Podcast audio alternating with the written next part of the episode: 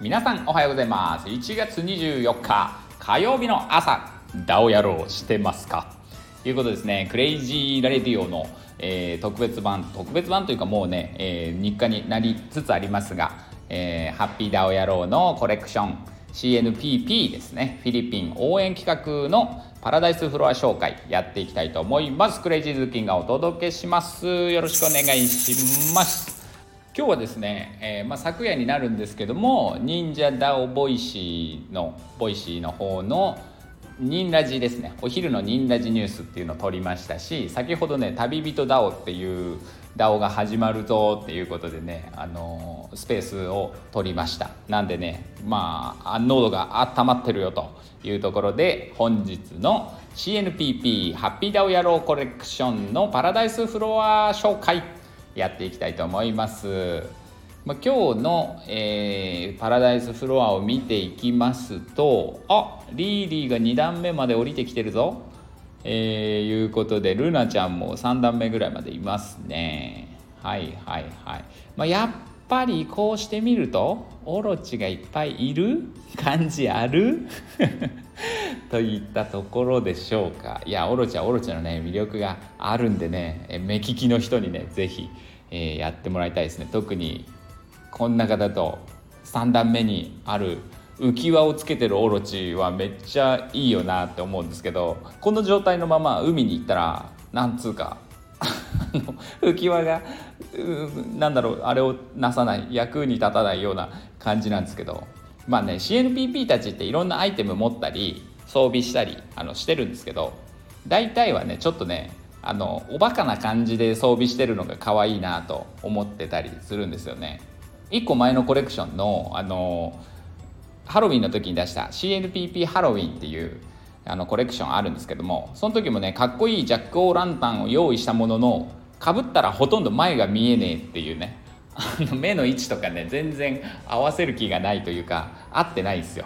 なんかそのかぶったら前が見えてないあたりが可愛いなって思いながら、えー、まあそれちょっと前のコレクションなんですけどねそんな風に思いながらですね。で今日はね1段目2段目合わせて合わせて3個出てるでけえバナナですね。ティンドっていうバナナがあるんですけどこのバナナを持ってるのはルナちゃんですね。でルナちゃんねっていうかこのバナナですね。バナナでかくデザインされてるんですけどめっちゃでかいんですよ。子供の腕ぐらいあるやつであの特定の島に行かないと食べれない。しかもその島でもそのバナナの木を持ってる人がと仲良くなって「おう食べるか?」って言われないと食べれないみたいな なんかそんな雑なネット記事を見ましたがいや腕ぐらいあるバナナって1回じゃ食いきれんよな感じでね、まあ、フィリピンのバナナいろんな種類があって日本では黄色くなって熟して生でそのままフルーツとして食べるバナナぐらいしかないんですけどフィリピンだと緑のまま甘くなってね酸味の効いた結構美味しいバナナもあったりとかあとは黄色いやつでもね種類がめちゃめちゃいっぱいあるんですよね。名前はね全部覚えきれてないんですけどやっぱり美味しいのはっていうかモンキーバナナちっこいやつ。あれね甘みがギュッと凝縮されててね美味しかったりしますけどただこのネットの記事でしか読んだことないっていう情報をしゃべるのはどうかと思うんですがこのティンドっていうねめちゃめちゃでかいバナナむちゃくちゃうまいらしいんですよ。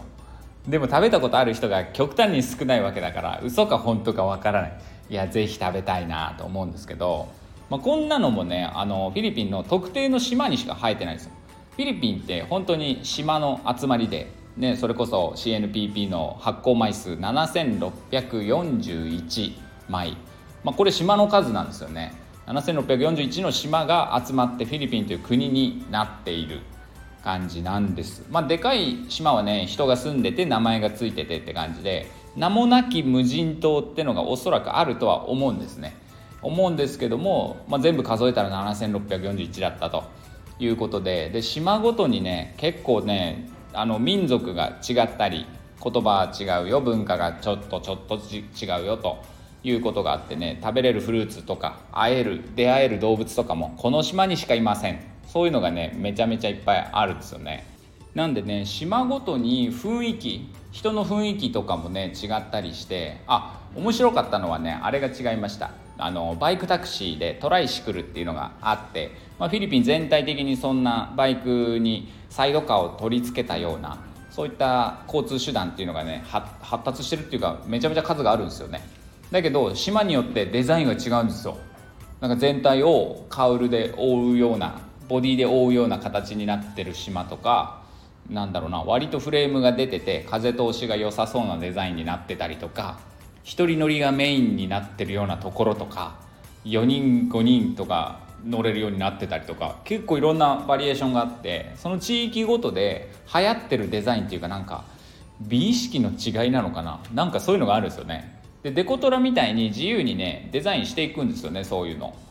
なんだけど島ごとに特色があってなんかそれも違いもね楽しめましたね。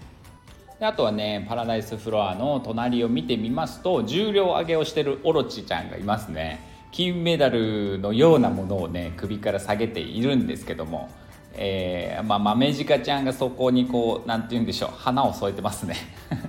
小さい4 0センチぐらいのね鹿。豆鹿フィリピン豆鹿っていうのがいて。まあ、それもこのねあの登場してるんですけども、まあ、重量挙げっていうとねフィリピンを応援というか理解するのにあの重要なキーワードの一つだなと思ってまして、えー、東京オリンピックでね初めて金メダルを取った。初めてっていうのはそのフィリピン自体が初めて金メダルをゲットしたっていうことなんですよ。オリンピックで。っ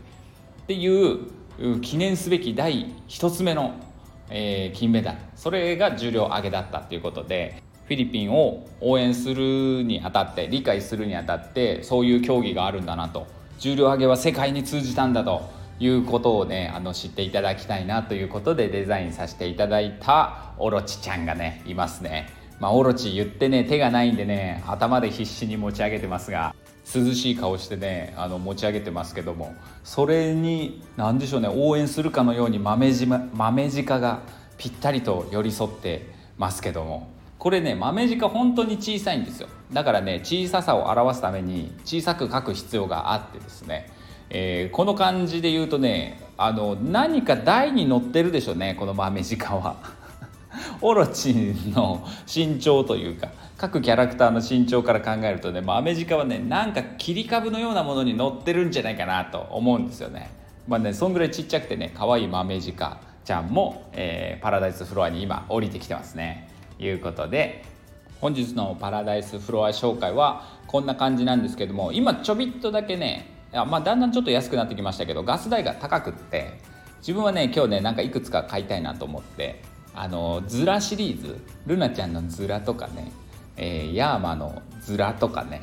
えー、あとはレインボーオロチなんかもねいたりしてねちょっとガス代と相談しながらこの後買おうとかって思ってるんですけども。